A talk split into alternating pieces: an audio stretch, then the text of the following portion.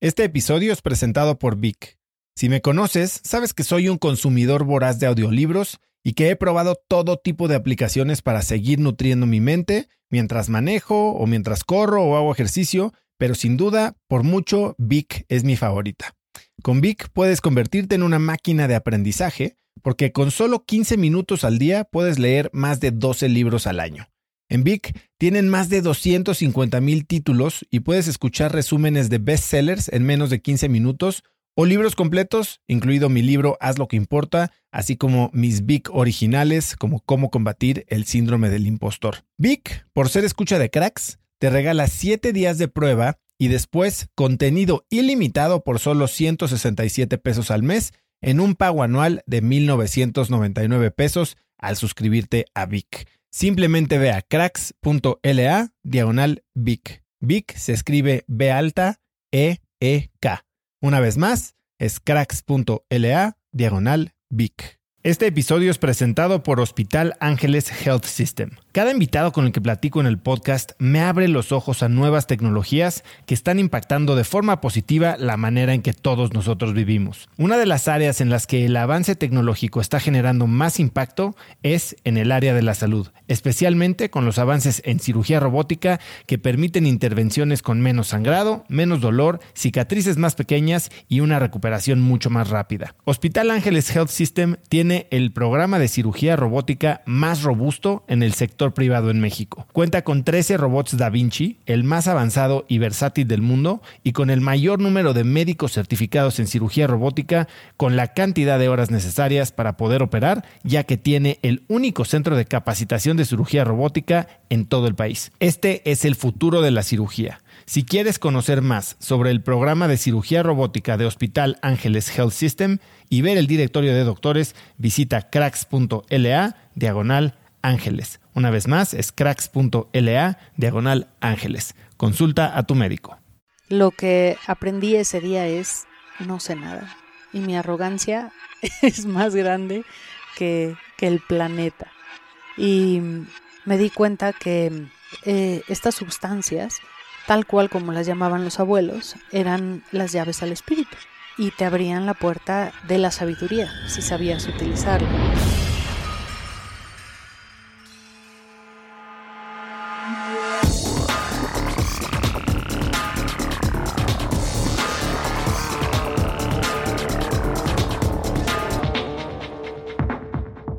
Hola y bienvenidos a un nuevo episodio de Cracks Podcast. Yo soy Osotrava y entrevisto a las mentes más brillantes para dejarte algo único y práctico que puedas usar en tu vida diaria.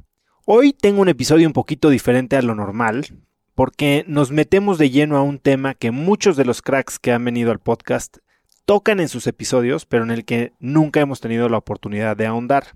Y este tema son los psicotrópicos, enteógenos o plantas de poder.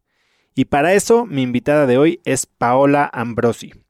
Paola tiene experiencia de más de 15 años en el área de psiquiatría y se ha dedicado a la práctica y enseñanza de la sabiduría indígena como camino espiritual en Europa y América Latina. Paola se formó como psicoterapeuta transpersonal certificada con el doctor Stan Grof, eh, el famoso checo, con quien ha colaborado, al igual que con Erwin Laszlo, en diversas publicaciones. Paola es autora del libro Despertar de la Conciencia más allá del 2012 y ha sido reconocida como una de las siete autoridades en vanguardia de conciencia. En la entrevista Paola y yo hoy hablamos de qué son los psicotrópicos, sus usos, riesgos y recomendaciones para el explorador psicodélico. Paola me cuenta sobre su formación e inicio en el estudio de estas sustancias y yo cuento un poquito de mi experiencia con ellas. Es un episodio que se me pasó volando, así que espero que disfrutes de este auténtico masterclass con Paola Ambrosi. Paola, qué emoción tenerte en el programa hoy. Muchísimas gracias, Osvaldo. Oso, ¿cómo te conoces? Oso, Osito. También. ok. Oye, qué bueno tenerte aquí. Hoy es un episodio, como platicábamos ahorita, un poquito diferente, centrado en un tema que a mí en lo personal me intriga, me interesa, me apasiona, me, me, causa muchísima curiosidad y, a mucha de la gente que nos escucha también me escriben a cada rato, cada vez que alguien lo menciona me preguntan y entonces creo que no hay mejor momento que ahorita para entrarle a este tema y con alguien tan experta como tú, bueno, es una, una verdadera suerte. Gracias. Quiero empezar con que me cuentes por qué tienes cinco pájaros volando en tu casa. Esa es la primera pregunta. Esa es la primera pregunta. Sí, es, es, interesante. No lo sé, es un departamento en medio de la colonia Cuauhtémoc y me encanta la naturaleza.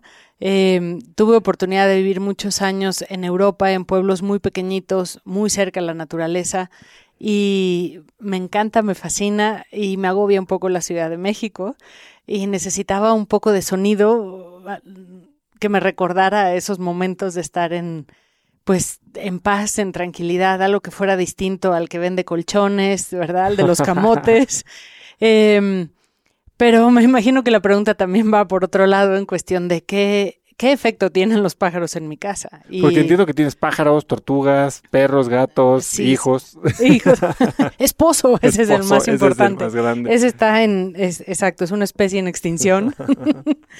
Eh, sí, porque me encantan los animales. Eh, pero aparte, para mí energéticamente, em, los animales son eh, esencias, energías, seres vivos que te ayudan a, de alguna manera, a mantener la ecuanimidad en un espacio. Y los pájaros, de manera muy particular, son seres súper sensibles.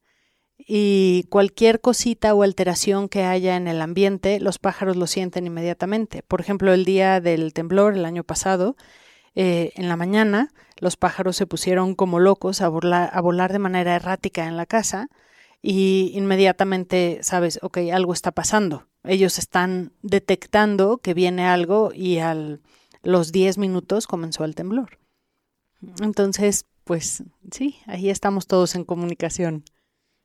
Bueno, qué increíble. Eh, ¿y, siempre fue así o desde que llegaste metiste los pájaros? Em, eh, a esta casa, a este departamento, sí. Eh, llegué en el 2016 y, o 17 y, y, sí, desde ahí puse los pájaros. Antes los tenía, pero vivía en el campo, entonces tenían espacio. Ahora es raro porque están en medio de la ciudad. Oye, quiero entrar a, a una palabra que haciendo mi investigación para este episodio me topé varias veces, que es la sincronicidad. Ok. ¿Qué es la sincronicidad? Mm, como yo lo entiendo, la sincronicidad es eh, el resultado de la interconexión y la interdependencia que existe en toda la creación. Es decir, no hay nada que exista de manera separada en el cosmos, todo viene de un continuo de información y desde ahí se manifiesta, por lo tanto es como un gran tejido, un gran manto eh, que está todo entrelazado y es interdependiente. Y lo que experimentamos como sincronicidad es la consecuencia de eso. ¿No? Es el, ok, somos tal vez eh, el mismo hilo que se fue tejiendo y de pronto, después de varias vidas o mucha distancia, nos encontramos con esa situación de nuevo, esa persona, y, en todos esos detallitos hay enormes mensajes. Em, son como las migajitas que te van indicando el, el, camino amarillo, el camino que conduce a Oz. Ok. Así lo veo yo. ¿Y tú has tenido alguna experiencia en la que digas, esta es una increíble sincronicidad? Sí. Cuéntame. Mm, vamos a ver. Em, bueno, ahí te va. Una de las que más cambiaron mi vida. Eh, estaba yo en, eh, en España. Eh, en, aquel momento vivía yo en Barcelona. tenía todavía dos trabajos. Uno de ahí me dio bruja psicóloga y otro de, de comercial. Entonces vivía en, en diferentes mundos. Y estaba yo un poco cansada de, mi trabajo de comercial. ¿Qué vendías? maquinaria industrial, envasadoras, empacadoras, este, sí, era una, una locura, pero aprendí un montón, me la pasaba en fábricas haciendo instalaciones de, maquinaria. Qué diferente vida. Sí, sí, muy diferente. Y, y bueno, un poco cansada de ese mundo, eh, de alguna manera eh, llego después de haber firmado un contrato que, que, llevaba trabajando hace mucho tiempo, muchos millones de euros, muchas máquinas, maravilloso, todo iba excelente, y pues sentir ese inmenso vacío de, de alcanzar el supuesto éxito ¿no? del mundo occidental. Em, y sintiéndome totalmente pues en soledad, en vacío y, y pues en, en mi rezo o en mi tristeza. Eh, pues de alguna manera yo ya no quería estar en, en este mundo, ¿no? eh, porque veía pues que no tenía ningún propósito, que cuál era el sentido, solamente dinero y no había llenadera y, y demás, ¿no? Eh, bueno, pues a- al día siguiente, la cuestión es que venía yo manejando de regreso a Barcelona y tuve un accidente eh, bastante grave y pues casi me muero en ese accidente.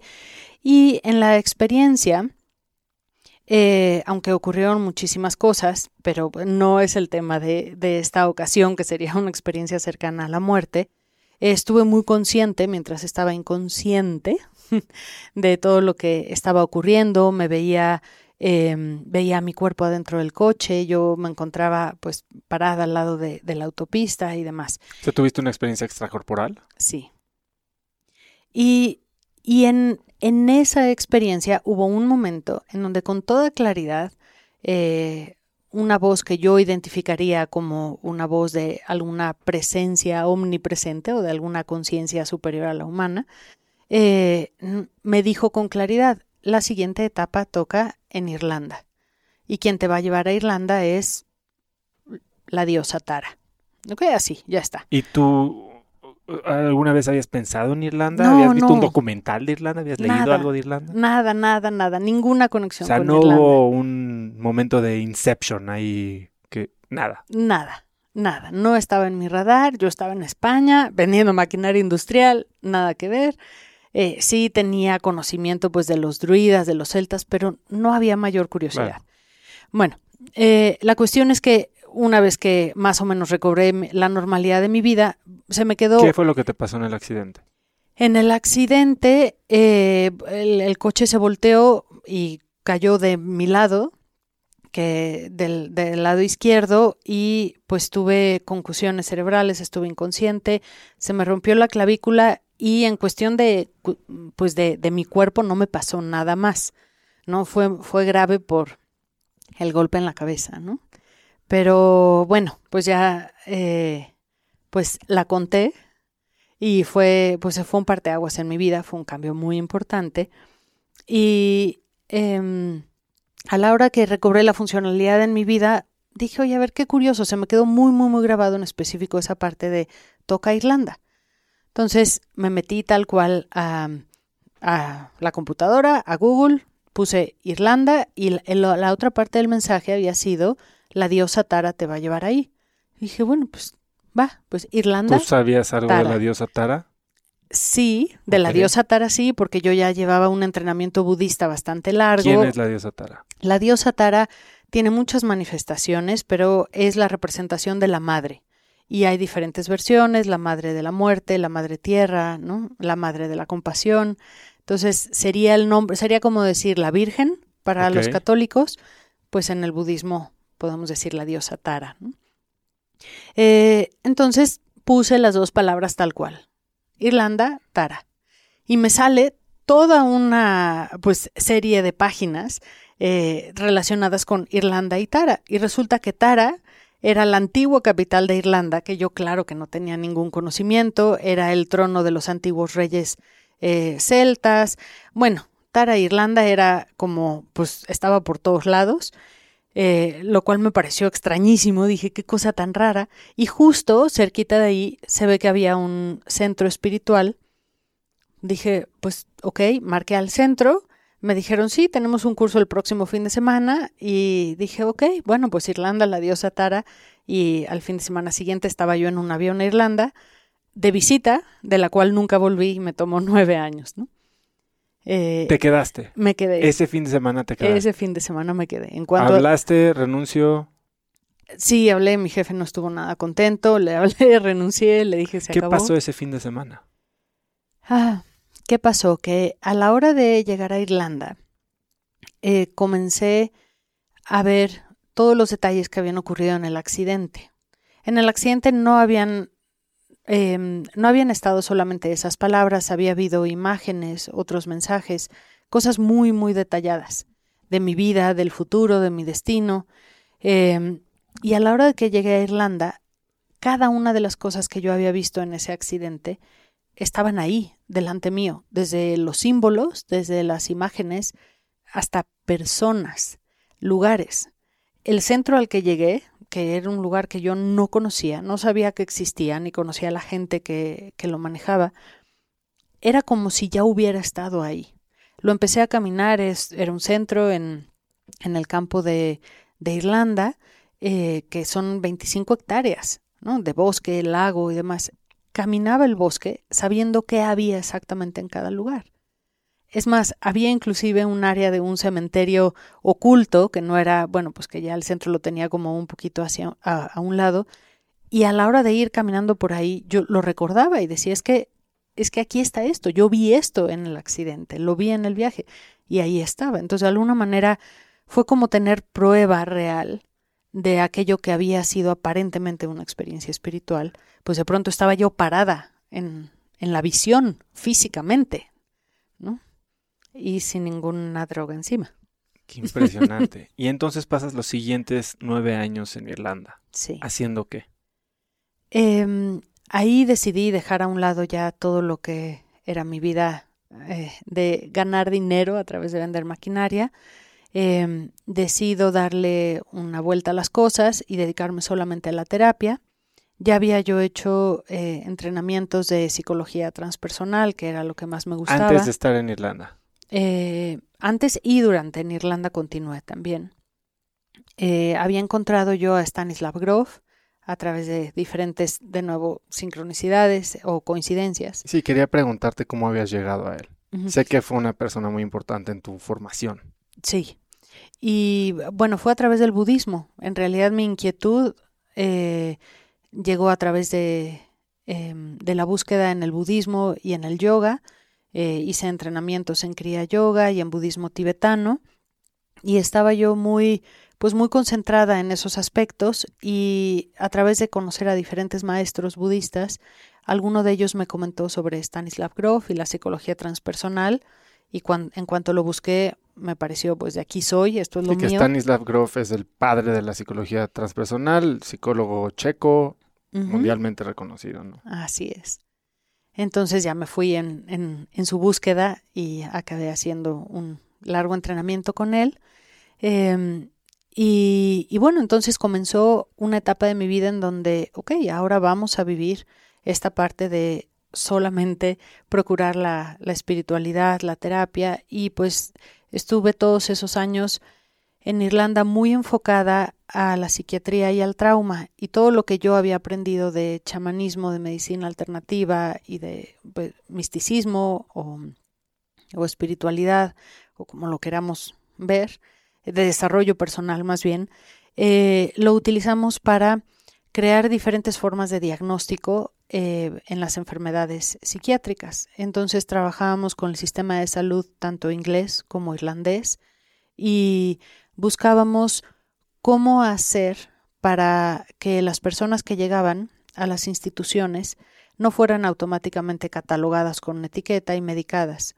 Y en el entrenamiento con Groff y todo lo que hicimos para integrar eh, las diferentes pues ciencias alternativas también, que no son solamente la medicina, eh, conseguimos hacer un sistema que redujo los ingresos a los hospitales en un 60%. Entonces, en lugar de Derivado de enfermedades mentales. Exactamente. Eh, ¿Por qué? ¿Qué es lo que estoy diciendo? Y esto es muy relevante al tema que vamos a tocar. Eh, las personas que llegan a la puerta de un hospital psiquiátrico con alguna depresión, ataque de pánico, cualquier ansiedad. cualquier tipo de experiencia que es aparentemente anormal, eh, en su mayoría no están enfermas. Eh, están pasando por un proceso de emergencia espiritual o están en un estado alterado de conciencia, normalmente provocado por alguna causa traumática en su vida, alguna circunstancia que no se pudo controlar. Que ahí es donde y perdón que te interrumpa, involucras la psicología transpersonal. Eh, vamos a hacer una pausa y explícame un poco qué es la psicología transpersonal. Ok. Em, la psicología transpersonal es simplemente la escuela que se deriva después del humanismo. Eh, Freud fue pues el padre de la psicología, comenzamos con toda esta parte del psicoanálisis, la exploración de los sueños, Después viene toda esta parte cognitiva. De Skinner, de Pavlov, del estudio de la mente y el comportamiento. Eh, y de ahí se deriva la escuela humanista. Con la base de Carl Rogers, en donde em, el estudio es, por favor, dime qué sientes, ¿no? Las emociones.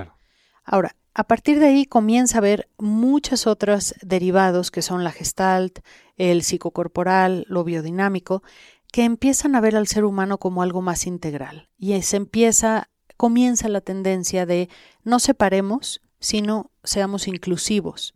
Entonces, no separemos al psicoanálisis y a lo cognitivo y al humanismo. Vamos a traerlo todo junto, vamos a verlo todo como aspectos del ser humano y coloquemos el centro del ser humano en el espíritu, en la esencia pura.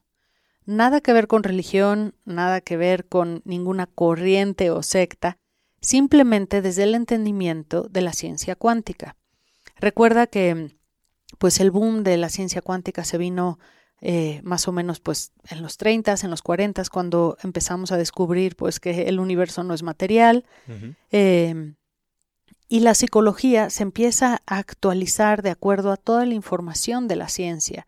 Entonces tenemos ya un grupo aquí de psiquiatras, de psicólogos, estudiando al ser humano, diciendo, oigan, el ser humano no son pensamientos, no es cerebro, no es cuerpo, no es comportamiento, es algo muchísimo más profundo, es energía, ¿no? Es un impulso de información que está revestido de diferentes filtros.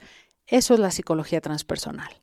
Entonces, el ser humano que es esencia pura, energía, revestido de un filtro emocional, intelectual y físico, ¿no? Ya, bueno, eso tiene un, poco más de complejidades, pero bueno. De, y regresando a estos diagnósticos que estabas haciendo, entonces involucras este tema más energético, pero también sigues con la etiología causa y efecto, ¿no? Pero lo llevas también a, al tema de el trauma de nacimiento. Sí, esto se vuelve muy importante en la psicología transpersonal porque en el entendimiento de qué es el ser humano, después es cómo se forma o se conforma un ser humano.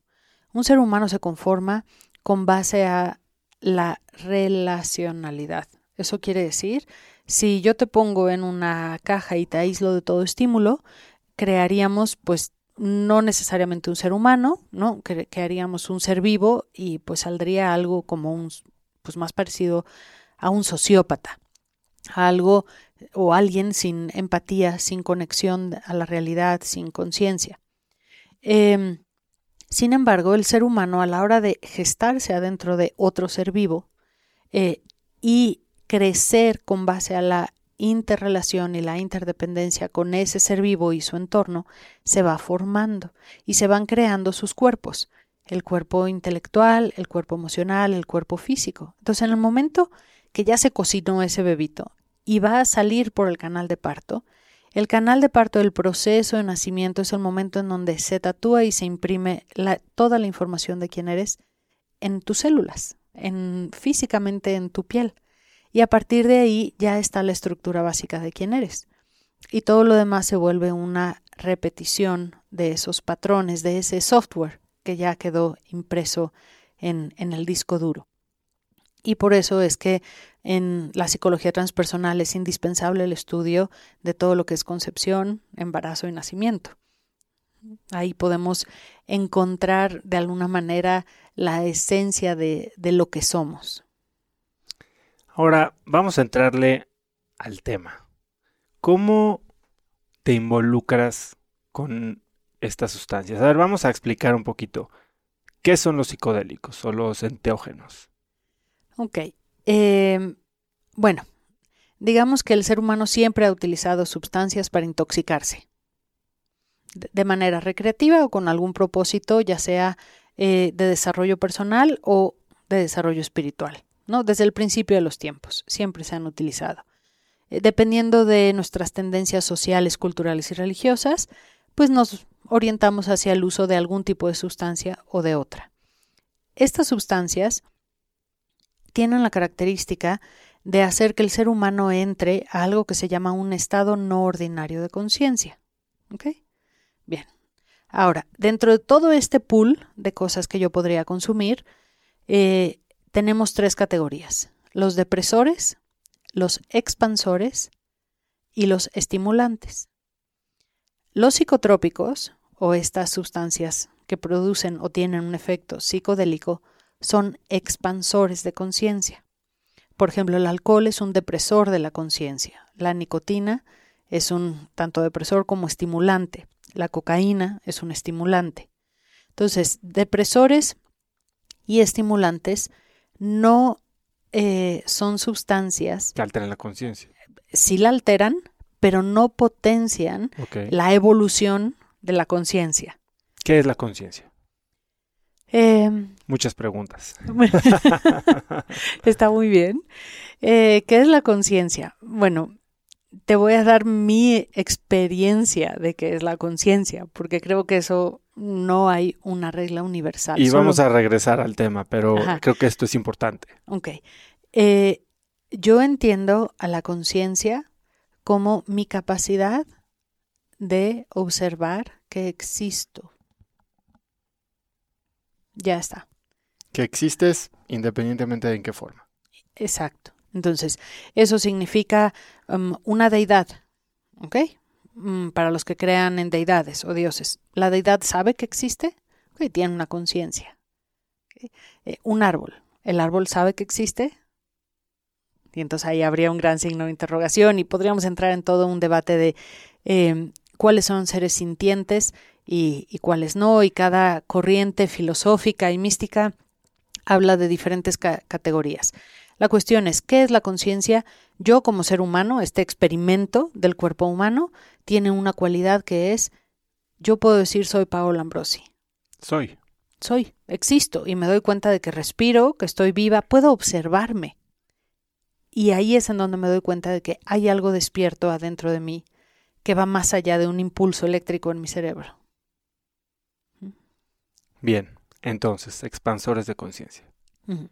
Expansores. Los expansores lo que hacen es em, estimular al ser humano a entrar en un estado místico. ¿A qué me refiero con esto? A un estado de expansión, en donde todas las funciones que regula el lado izquierdo de mi cerebro que son las que me permiten contar, hablar, caminar, ¿no? Saber dónde está arriba, dónde está abajo. Eh, todas las funciones que me ayudan a mantenerme en la tercera dimensión y adentro de mi materialidad, se deprimen o se suprimen y se amplifican todas las funciones del lado derecho de mi cerebro. Mi capacidad de empatía, de conexión con la esencia de las cosas, con eh, la realidad del cosmos más allá de lo que está materializado. Eso es lo que hace un expansor. El efecto es el mismo de una meditación profunda. Si yo me voy a un retiro de silencio de 10 días, ¿no? O practico temazcales. Bueno, que hay gente que también para llegar a esos estados alterados de conciencia expandida a través de meditación, pues puede tardar años, ¿no? Décadas. Sí, sí, esa es la cosa. Y esto es un catalizador, por decirlo. Estos serían catalizadores, son como avenidas rápidas, ¿no? Si yo tomo una sustancia que me coloca inmediatamente en ese estado, pues es, es un shortcut, ¿no? O sea, estoy entrando por, por la puerta de atrás, de alguna manera, al, al mundo desconocido o al mundo de Oz. ¿no? Es no tener que hacer todo el camino amarillo y entrar directamente. Y eso tiene enormes ventajas y enormes desventajas y consecuencias. Y creo que para mí ahí está la clave. No hay, yo no creo, Oso, que exista un remedio milagroso que cure la ignorancia de nuestro ser o que nos quite o nos saque todo el sufrimiento o el dolor con el que cargamos, o la aflicción que cultivamos todos los días con nuestro miedo, nuestra ira. Em, yo creo que un ser humano virtuoso, ecuánime, feliz, es un ser humano que se cultiva día a día. Y cultivarse día a día no quiere decir intoxicarse día a día. Si yo soy dependiente de algo, no soy un ser ecuánime y feliz. No importa que sea, no importa si es un depresor, un expansor. O una relación. O una relación. hay una codependencia, hay una adicción con una sustancia, con algo, y ahí el ser humano mm, ni es libre, ni es feliz, ni se está realizando. Y creo que eso es muy importante, ¿no? No hay el gran milagro y, ni la pastilla mágica que de pronto me va a dar la claridad absoluta. ¿Cómo te empiezas a involucrar con estas sustancias? Eh, por curiosidad, eh, porque yo era extremadamente dogmática, lo sigo siendo, ¿verdad? Porque pues uno mejora, pero pues ahí venimos arrastrando nuestros paradigmas. Exacto. Y mi dogma es no sustancias. Yo no fumé nunca en mi vida, el alcohol era como, ok, lo conocía, pero no gracias, no es, no, intoxicarme no, conciencia lúcida, meditación, yoga, las sustancias no son necesarias y yo era pues de, de hueso colorado de esa creencia. Eh, pero imagínate, me meto a estudiar chamanismo, eh, herbolaria, ¿no? un montón de cosas. Empiezo con el grupo de Stan Grove, en donde todo el tema de los psicotrópicos pues, bueno, es clave. ha supervisado más de 4.500 sesiones de LSD. Sí, y toda su teoría surge a través de su estudio eh, e investigación con el LSD de manera terapéutica y, y, en los hospitales psiquiátricos, pero finalmente era a través del uso de una sustancia. Entonces se me tuvieron que ir quitando unos cuantos tabús de la cabeza em, y em, hubo un momento en todo esto que, te explicaba de las aplicaciones a psiquiatría, en donde estábamos trabajando de manera muy profunda con la adicción. Y algo de lo que yo siempre he sido una fiel creyente, de nuevo en mis dogmas internos, es yo no puedo ayudar eh, ninguna situación que yo no haya experimentado. Eh, y cuando empezamos a tratar de hacer todos estos diagnósticos para adicción y ver qué funcionaba y qué no. ¿Tenías que ser adicta? Pues no, pero yo dije, ¿cómo, cómo voy a entender el universo de un adicto a una sustancia si nunca he fumado? No, con la, con la arrogancia mía de, pues, ¿y por qué eres adicto a una sustancia si, no? Yo nunca lo he sido. Entonces dije, no, no, no, esto está muy, muy mal. Eh, necesitamos meternos a investigar y y pues va, ahí me aventé mi, mi primer viaje, mi primera experiencia fue con ayahuasca. Y. Cuéntame un poco de esa experiencia. ¿Cómo fue? ¿Dónde estabas? Em, estaba en un, bosque, estábamos en una casa en el bosque. En Irlanda. En Irlanda venía, vino un chamán de, eh, de Bolivia y, y, bueno, pues no me explicaron más, ¿no? Llegó eh, está el chamán con, con esta sustancia. Me dijeron lo único que tienes que hacer es beberla y respirar. Y dije, bueno, ok, ya había leído un poco y demás, pero... Para los que no conocen, ayahuasca es una sustancia psicotrópica que se usa en la selva amazónica, que es una bebida preparada hirviendo una, digamos, como una vaina eh, que contiene el DMT, que es la sustancia psicoactiva, y otra planta, que es la que contiene inhibidores de los receptores que eh, bloquean el DMT. Que bloquean el DMT, exacto. Entonces, este té en particular es la combinación, como bien lo dices, de, de una planta y una liana, y se hace un té bastante denso, muy amargo, que sabe asqueroso. Y, bueno, pues ahí voy a bebérmelo y, ya me, senté a, hacer mis rezos budistas, ¿verdad? Como mi dogma me decía, dije, bueno. Si ya lo voy a hacer, lo voy a, hacer, lo voy a hacer. A mi manera. A mi manera, ¿no? Entonces yo empecé a cantar mis mantras y demás, y por supuesto me sirvieron muy poco, como 10 minutos en la sesión, porque en cuanto el chamán empezó a cantar sus ícaros y empezó a tocar la maraca, pues aquello fue una revolcada bastante interesante. Em, sobre todo eh, fue una gran prueba de humildad. Lo que aprendí ese día es no sé nada y mi arrogancia es más grande que, que el planeta. Y, y fue, habiendo tomado, como yo digo, del vaso de la humildad, pues se volvió una curiosidad muy interesante porque me di cuenta que esta, eh, estas sustancias, tal cual como las llamaban los abuelos, eran las llaves al espíritu y te abrían la puerta de la sabiduría, si sabías utilizarla y accesarla. Eh, pero la sabiduría es a través de tu propia ignorancia, no es de de pronto ya vi, no. te das cuenta de lo que no sabes. Darte cuenta de lo que no sabes y de tu inmensa aflicción. Hoy leía una frase que dice, el que solo conoce la mitad, su mitad del argumento, sabe muy poco del tema. que es cierto. sí, así es. Y creo que somos expertos en nuestra sociedad y educación en creer que lo sabemos todo y ya lo vimos todo. Y, ¿no? y sobre todo si tenemos un título o un papel que lo avala, ¿no? Importantísimo eso. Cuando te hacen creer que lo sabes. O te haces creer que lo sabes. Sí. ¿Y qué pasa después de esta experiencia entonces?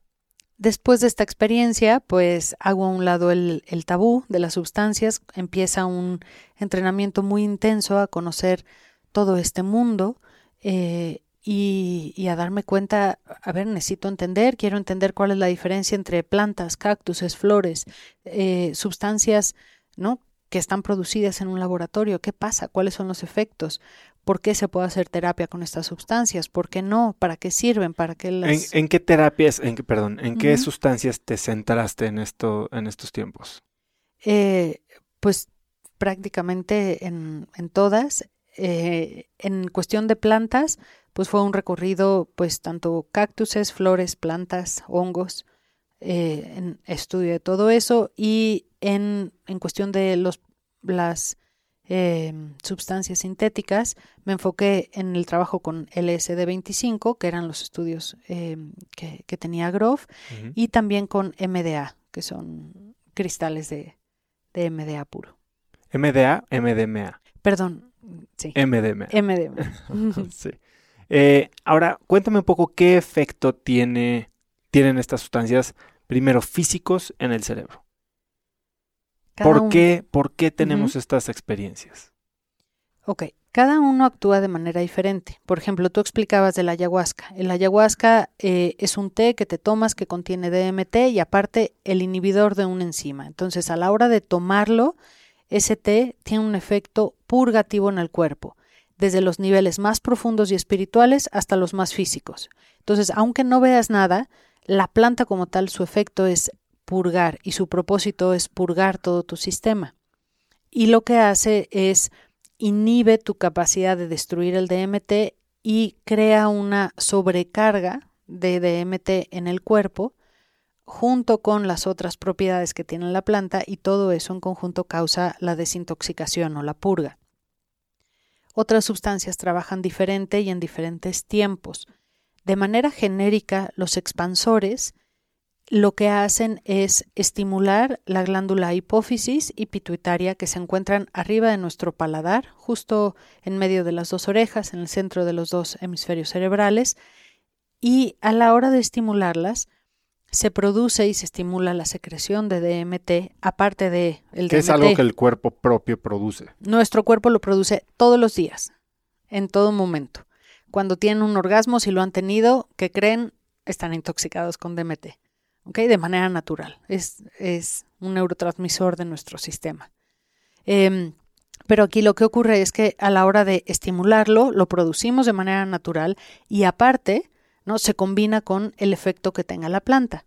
Algunas plantas trabajan con silos, o sea, su sustancia psicoactiva es psilocibina, otras Que mescalina son los hongos principalmente. los hongos ¿no? principalmente.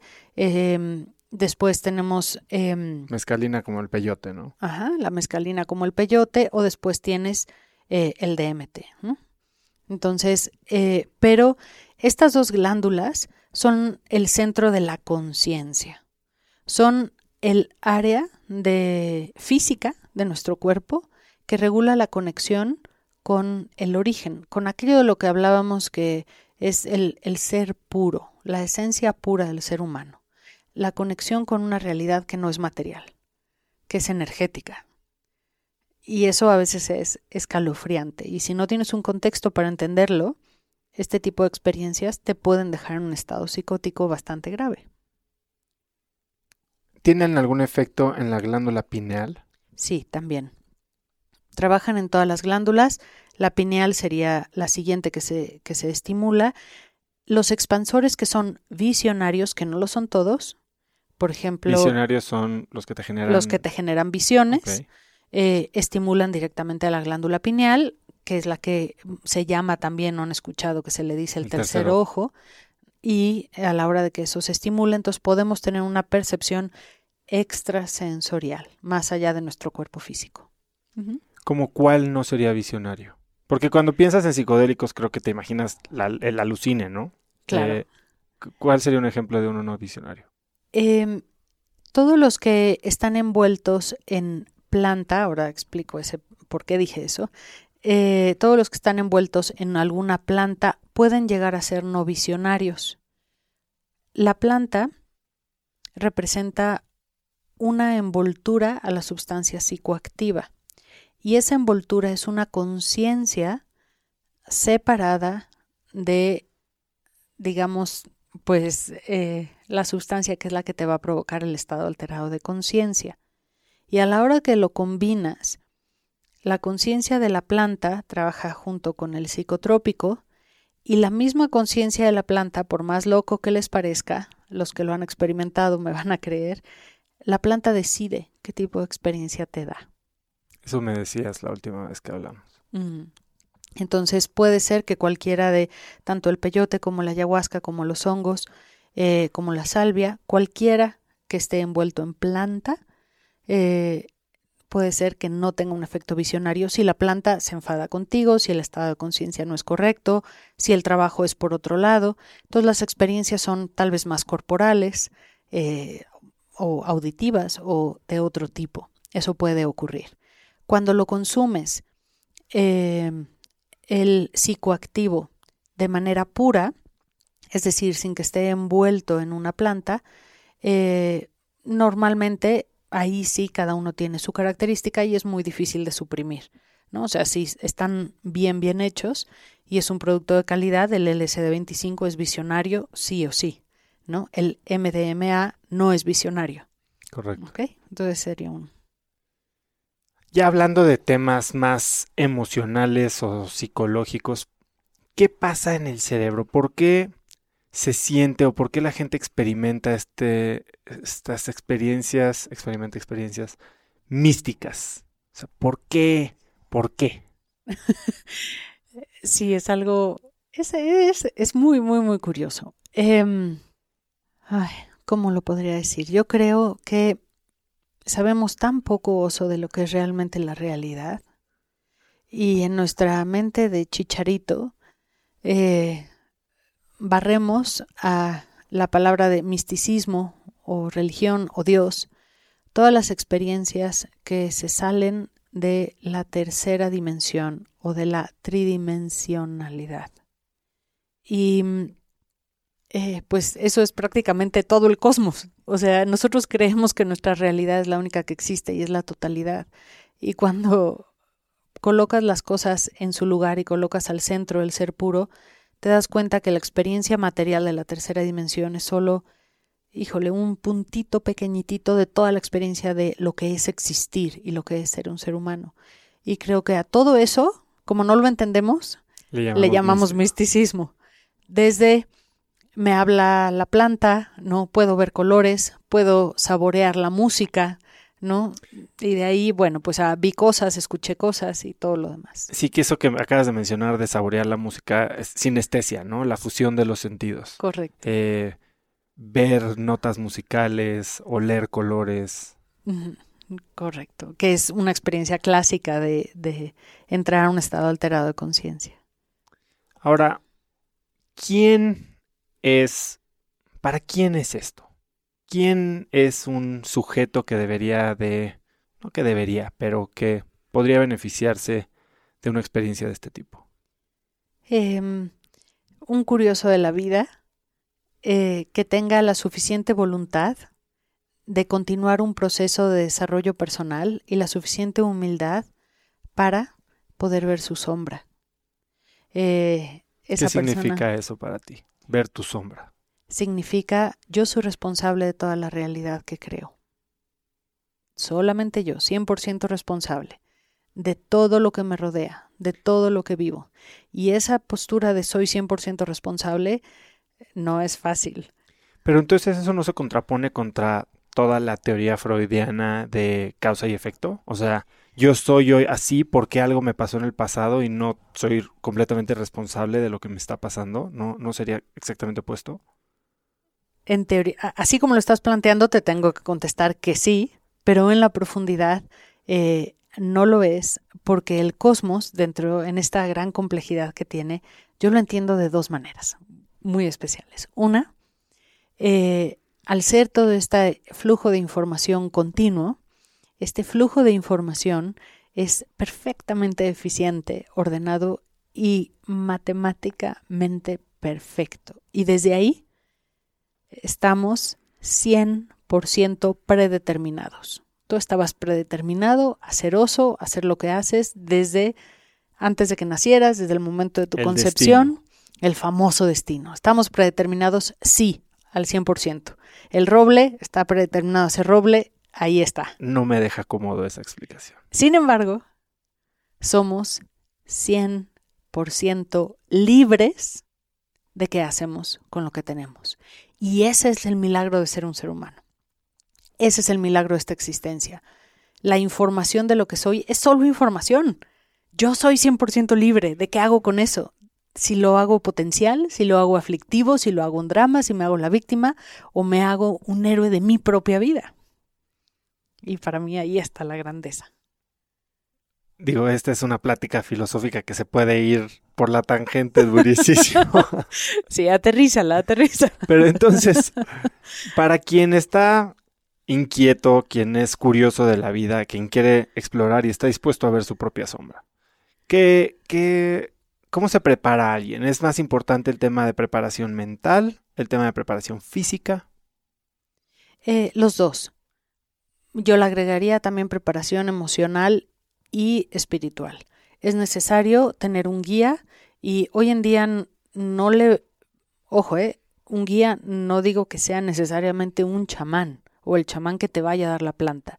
Es necesario una preparación psicológica con un terapeuta que tenga conocimiento del uso de psicotrópicos, conocimiento de este tipo de mapas de conciencia y de estas cartografías de la psique y que te pueda dar de alguna manera un contexto del universo al que vas a entrar. Eh, esto yo lo considero indispensable.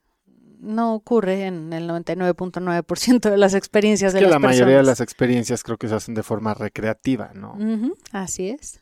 Eh, y creo que es poca la gente que de verdad ve esto como, pues como una manera de conocerse a sí mismo, de desarrollo personal. Y lo ve más como, hey, voy a ir a una fiesta, buena música, voy a ver colores y oler notas musicales, ¿no? Sí, qué delicia, qué rico. Y después voy a encontrarme seguro al mi alma gemela y vamos a acabar en la intimidad, ¿no? Qué delicia.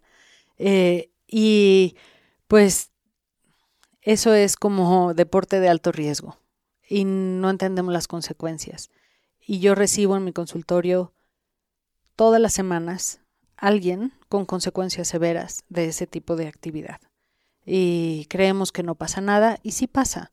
¿Por qué? Porque no sabemos qué estamos consumiendo en muchos casos, no sabemos qué sí y qué no y en qué momento. ¿Y qué cantidades? Eh, cantidades, eh, mezclamos cosas y no sabemos quiénes somos.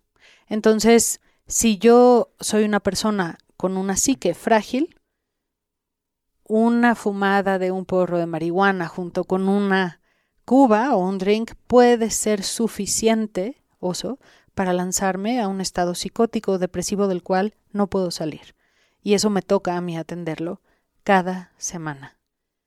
Y esto ha ido en incremento, me ha tocado tratar mucha gente que acaba quitándose la vida por este tipo de práctica, porque se amplifica todo lo que hay adentro y acaban en un estado en donde no saben qué hacer con su vida.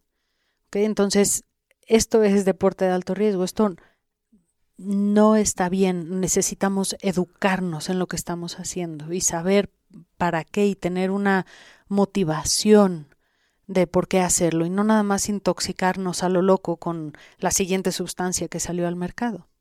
Y para alguien que va a experimentar o que va a empezar este, este proceso tal vez de educarse, ¿hay algún, digamos que alguna sustancia que sea como la la recomendada para arrancar, por decirlo así. O sea, a ver, Steve Jobs y toda esta gente de Silicon Valley, bueno, Steve Jobs probó el LSD, consumió el LSD y está eh, registrado que dijo que fue una de las experiencias más profundas e importantes de su vida, ¿no? Él atribuye mucha parte de su creatividad y de la manera en que afrontaba los problemas a sus experiencias con el LSD. Sé que por sus características sintéticas y por saber exactamente la composición, la medición, la dosificación, se usa mucho el LSD en, en temas eh, pues de estudios o de laboratorio, ¿no? Eh, digamos que es más predecible Sí. y no tiene, como decías, tal vez esta personalidad o esta conciencia que rodea la sustancia que podría tener una planta. ¿Tú qué recomendarías hacer? Eh, complicado, eh, porque cada ser humano y cada psique es única, y a cada psique le conviene comenzar con una sustancia o con otra. Em, hay gente que no tolera ciertas plantas y ciertas sustancias, y hay gente que sí. Entonces, eh, dar una receta de manera genérica Claro. me parece muy imprudente.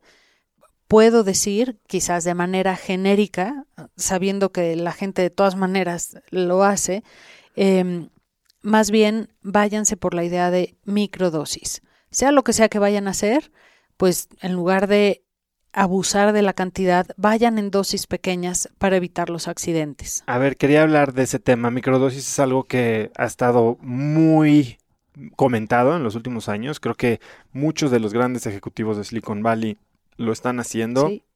Y bueno, cuéntame un poquito qué es una microdosis. Según yo entiendo, se puede hacer microdosis con cualquier sustancia, obviamente, pero es una dosis que es físicamente imperceptible, ¿no?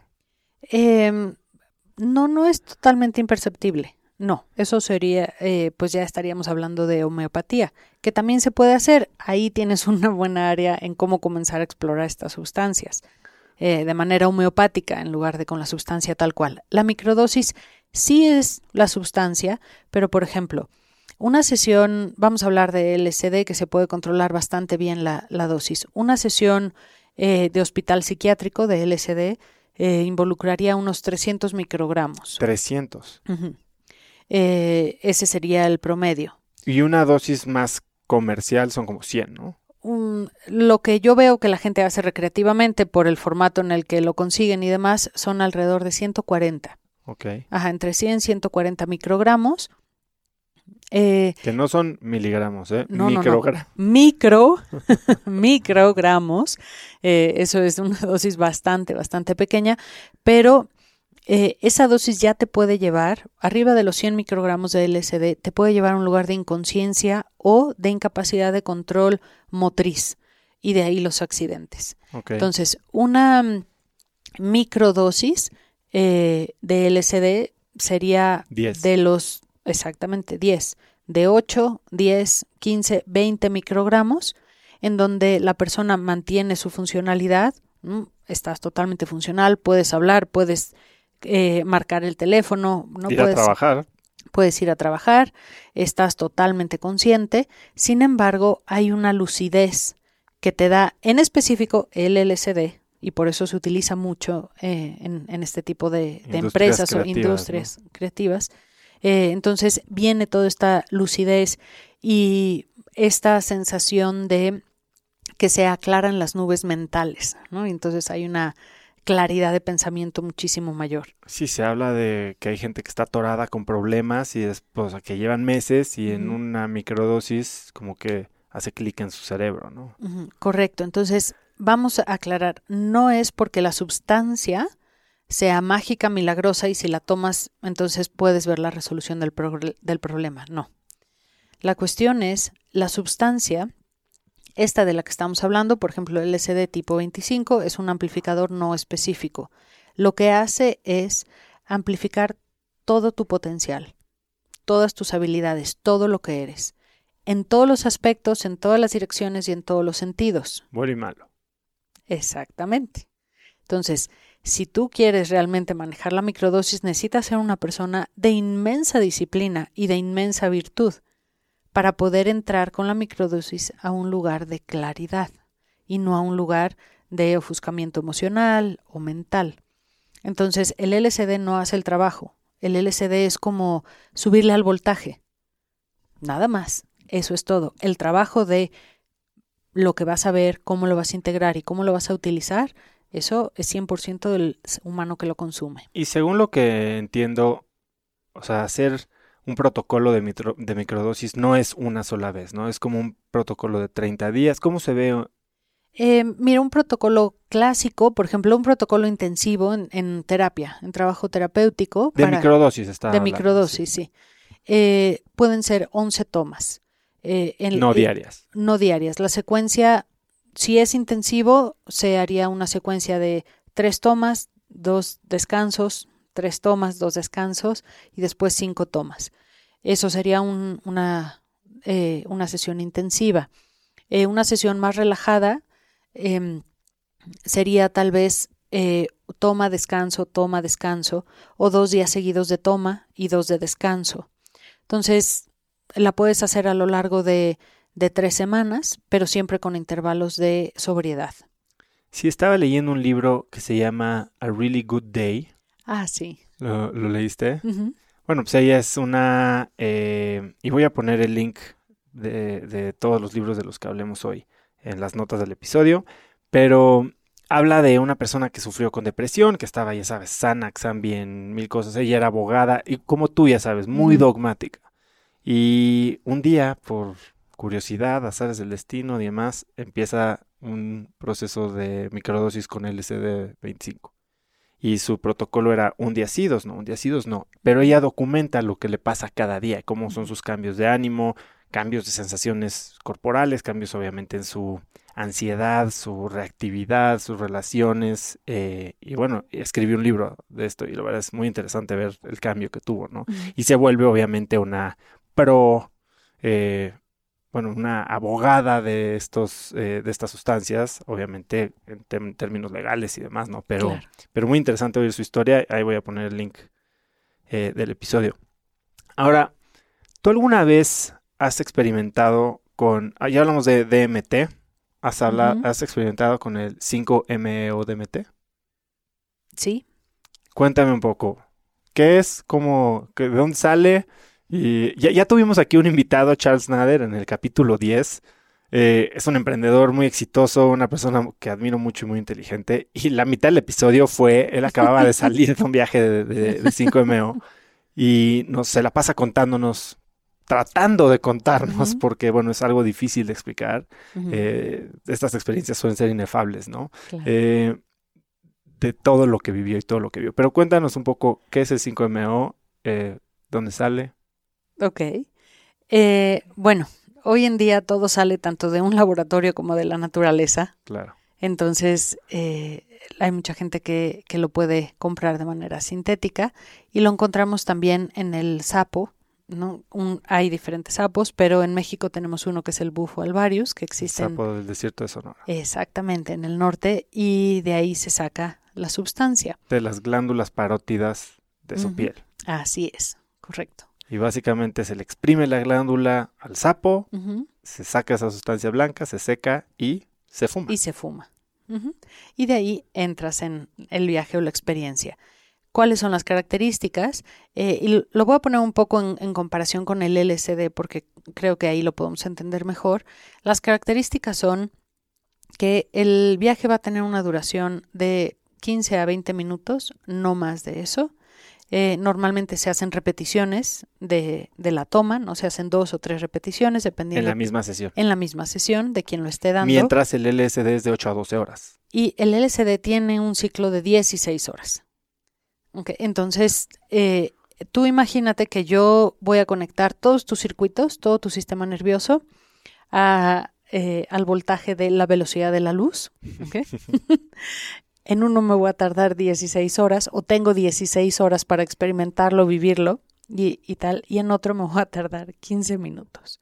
Entonces, esto es muy importante. ¿La intensidad es la misma? O sea, es la misma velocidad de la luz. es la misma velocidad de la luz Ahora, tú imagínate que en una, pues vas en la carretera y vas acelerando, ¿no? Y vas ahora a 80, 90, 100 y llegas al peak y llegas a tus 600 kilómetros por hora, ok, padrísimo, pero ya viste que fuiste acelerando y fuiste llegando. Te fuiste aclimatando. Exacto, cuando tú tomas el, el DMT no existe ese espacio de, de, aclimatación a la velocidad. Es en un segundo estás en la velocidad cero? cero, en la siguiente estás a la velocidad de la luz. Entonces el golpe puede ser muy fuerte, imagínate chocar, ¿no? A 600 kilómetros por hora, el impacto. Esto es muy importante porque ese impacto lo vamos a sentir a la hora de regresar. y en la integración de la medicina. Y mucha gente no lo toma en cuenta. Entonces el DMT es más popular porque, ay, es un viaje rápido, voy y vengo, se ha hecho ahora pues como algo un poco de, de moda, la gente lo consigue de manera sencilla y voy y vengo, ¿no? En un viaje de DMT o hora de la comida. Exacto, o en un concierto o aquí y allá y híjole, aguas, aguas porque el shock de la entrada es fuertísimo. Y la integración del proceso va a ser el, bueno, el mismo esquema que, que, yo les explico a las personas. Tenemos un, un, protocolo y un esquema de integración de este tipo de, experiencias.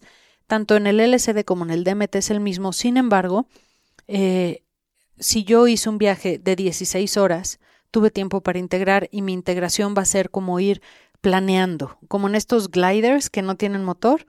Y en cambio la integración del sapo va a ser como un bungee jump, ¿no? Va a haber golpes ¿no? Y bajadas y subidas muy intensas que pueden provocar ataques de pánico, ¿no? Y de ansiedad de manera pues bastante sencilla o fácil. Esa es la diferencia. Ahora, el lugar a donde vas es el mismo. ¿Qué es lo interesante?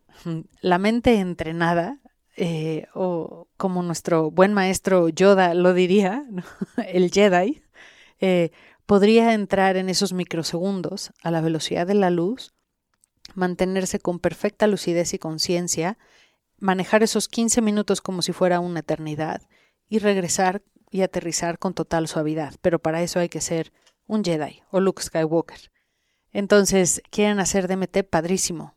Entrenen. Vayan al gimnasio.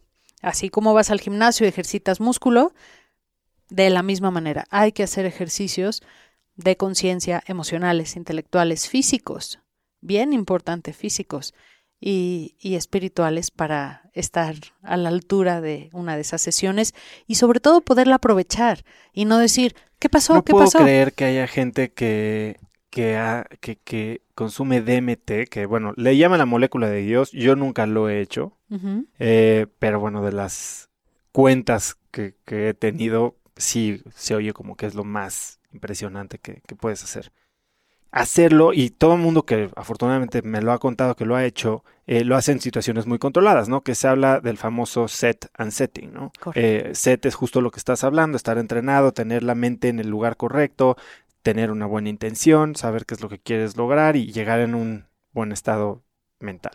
Correcto. Y setting es, bueno, pues en dónde estás, ¿no? Si estás en un polvadero en el Corona Capital o cualquier uh -huh. festival y andas a 600 mil kilómetros por hora, eh, no sí. me imagino cómo sea, ¿no?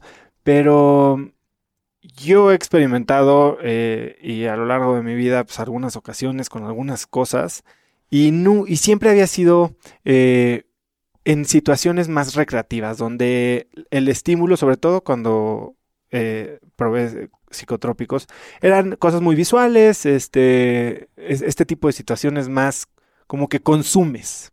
Mm.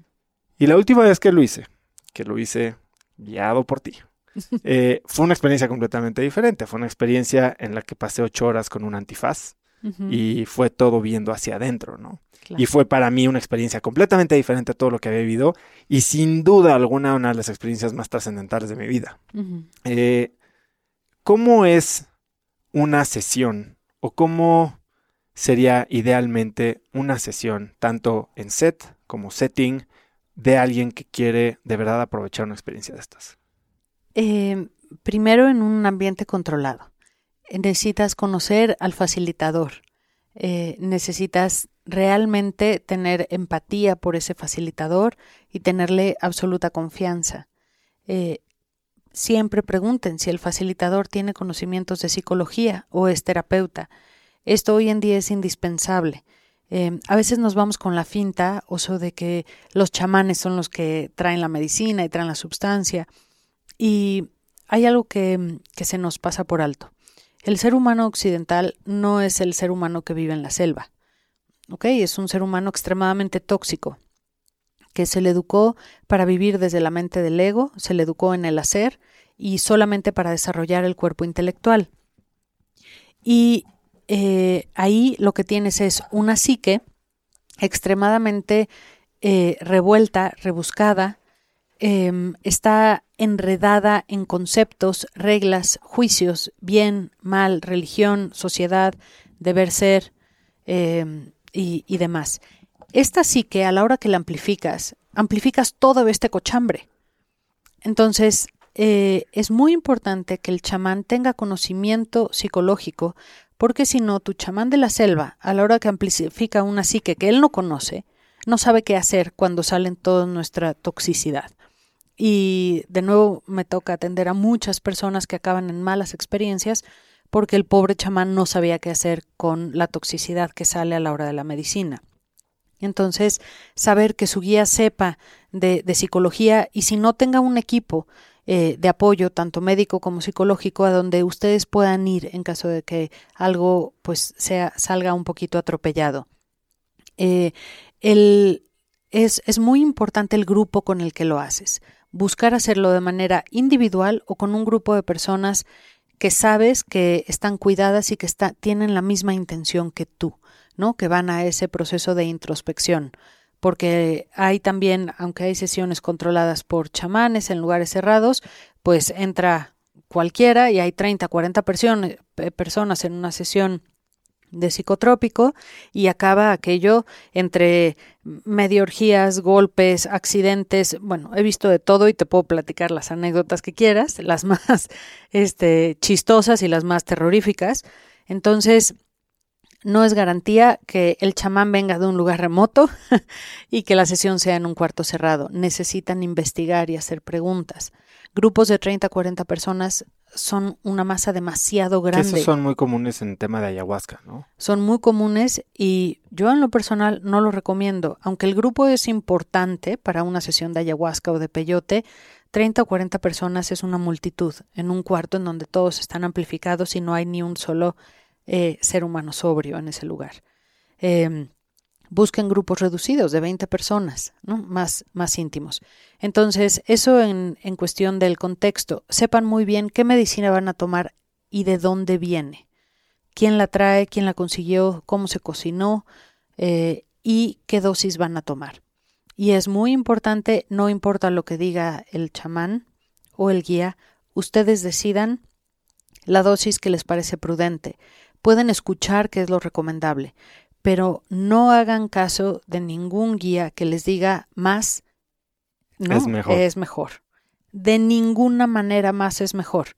¿Ok? Ni más ayahuasca, ni más peyote. Sí, porque la planta es la diosa de la tierra y te va a enseñar y lo que necesitas. No, más no es necesariamente mejor. Y si no les parece correcto, no tomen eh, mayor cantidad. Entonces, estas cosas son importantes y después la preparación individual. Tengan ustedes eh, un, un guía a quien, le va, a quien le van a pedir ayuda y con quien van a integrar la experiencia. Algo que me pareció muy interesante es que en preparación para esta sesión que tuvimos, como que me, me invitaron a dos sesiones, pues medio de... No sabía ni qué era. Me invitaron a platicar, dije, ah, pues órale, vamos a platicar. Y al final me di cuenta de la importancia de esas dos sesiones.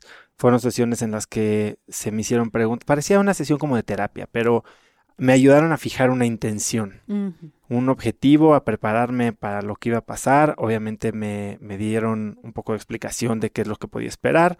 Y, pero al final sí, o sea, fue, como tú dices, no llegar y arrancar a 500 kilómetros por hora. De estas dos sesiones que fueron totalmente sobrias, eh, me ayudaron a llegar en un estado mental mucho más tranquilo.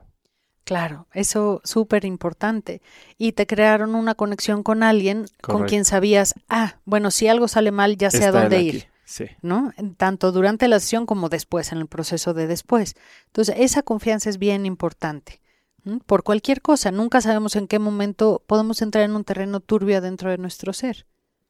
¿Cómo se prepara alguien eh, físicamente antes de una de estas sesiones? O sea, mucha gente, por ejemplo, cuando la gente va a hacer ayahuasca, le dicen no, comas carne, no comas cosas pesadas. O sea, ¿es, es, ¿es, correcto eso? ¿Eso es normal? Mm, a mí me parece correcto eh, y, y, creo que em, debe de haber una dieta apropiada al tipo de experiencia que se va a tener.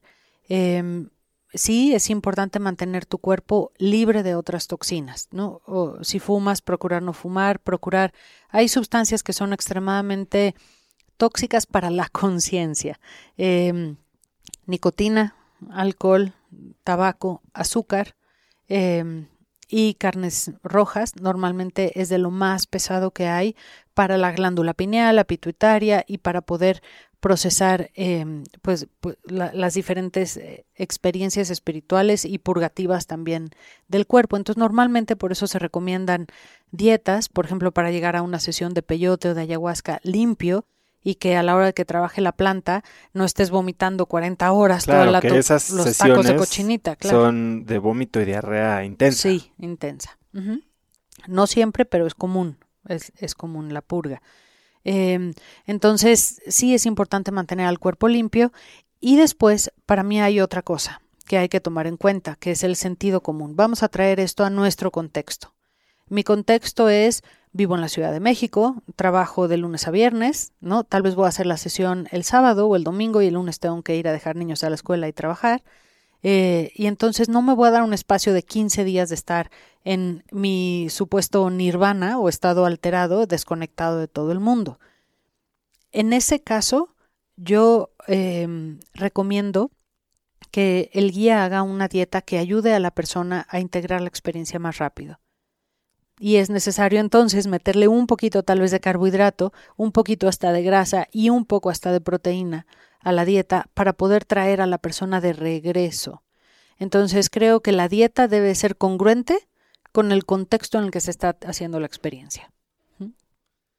Ahora, me estabas hablando de mal viajes. Creo que mucha gente habla y, piensa en estas sustancias como pues, te puedes quedar en el viaje. ¿Qué significa existe quedarte en el viaje? ¿Qué es lo que has visto? Sí, existe así, tal cual, quedarse en el viaje. Tanto como que a mí me ha tocado tratar a gente que ¿no? El clásico y de risa, pero es real, ¿no? Llegaba todo derechito a las sesiones y nunca se movía hasta que un día se me ocurrió preguntarle. Estaba ahí por adicción, eh, estaba entrando en sobriedad supuestamente, eh, pero él se había quedado siendo un vaso de agua y se derramaba. Entonces nadie lo podía tocar, no se podía agitar, dormía sentado porque decía es que si me acuesto, me derramo. Y eso aunque parezca de risa un chiste, no es chiste, es real te puedes quedar en el viaje. ¿Qué le pasó a esta persona y qué nos puede pasar?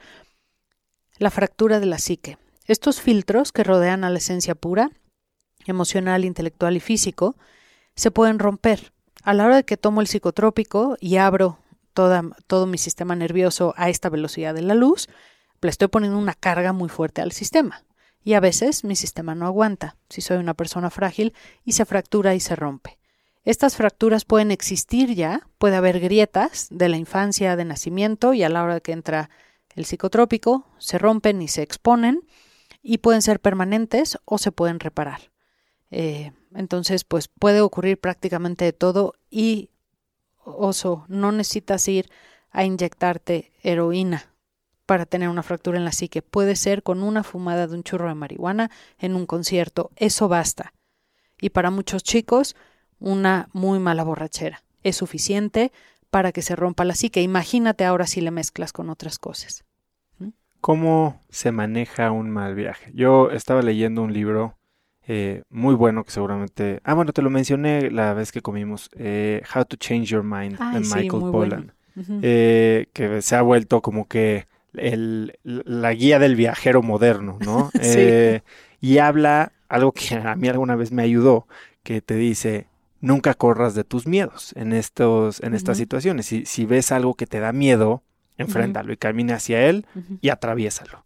y, y, bueno, a mí en una situación sí sentí que como que se me estaba nublando el panorama, me acordé de San Michael Pollen y, salí muy bien, pero ¿cómo se maneja un mal viaje para alguien? Mm, creo que estás dando un punto clave, es mm, cuidado con eh, tenerle miedo a las cosas.